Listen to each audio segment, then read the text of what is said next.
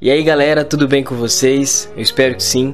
Eu gostaria de compartilhar com vocês hoje alguns versículos que têm queimado no meu coração. Bom, o primeiro deles é João capítulo 1, verso de número 1. No início era o verbo, o verbo estava com Deus e o verbo era Deus. Olha que coisa incrível. No verso 14 desse mesmo capítulo vai dizer assim: O Verbo se fez carne e veio habitar entre nós, cheio de graça e verdade, e vimos a sua glória, glória como unigênito do Pai. Aqui eu gostaria de pontuar algumas coisas nesse versículo. Primeiro, que é uma constatação de que Jesus é Deus e que ele tem atributos divinos.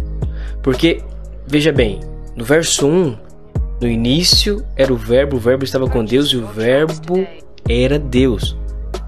Já no verso 14, o Verbo se fez carne. Quem se fez carne foi Jesus. Ou seja, aqui nós temos a constatação de que Jesus ele é divino, mas também a constatação de que Deus ele deixou sua glória e veio nessa terra na forma de homem, como propiciação pelos meus e pelos seus pecados.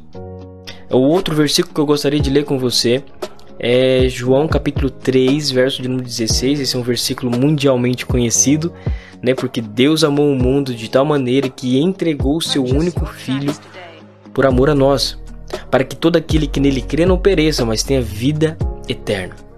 Veja bem, Deus entregou o seu único, o seu único filho, para que todo aquele que nele crê, que cresce nele na sua obra redentora, pudesse então ter direito à vida eterna. Lá em Romanos, no capítulo 8, no verso 29, a palavra de Deus vai dizer: Porquanto aos que de antemão conheceu, a esses também predestinou para serem conformes à imagem de seu filho, a fim de que ele seja o primogênito de muitos irmãos. Percebe uma coisa? Em João capítulo 1, verso 14 e João 3,16, Jesus ele é o filho unigênito. Mas agora, em Romanos capítulo 8, no verso de número 29, ele é o primogênito, ele é o primeiro, não é o único, ele é o primeiro.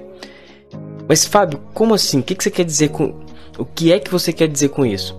João capítulo 1, no verso de número 12 diz: A todos quanto receberam, deu-lhes o poder de serem feitos filhos, filhos de Deus, a saber, os que creram no seu nome. Veja bem, por intermédio da fé é que nós nos tornamos filhos de Deus. É por intermédio da fé que nós recebemos essa paternidade divina, essa filiação incrível. Agora nós podemos nos dirigir a Deus chamando Ele de Pai de fato, porque nós nos tornamos filhos. Eu gostaria que essa mensagem ela penetrasse no seu coração e que ela nunca mais saísse e que isso fosse um trampolim de fé para você crer nas verdades inseridas na palavra de Deus. Um grande abraço, fique com Deus.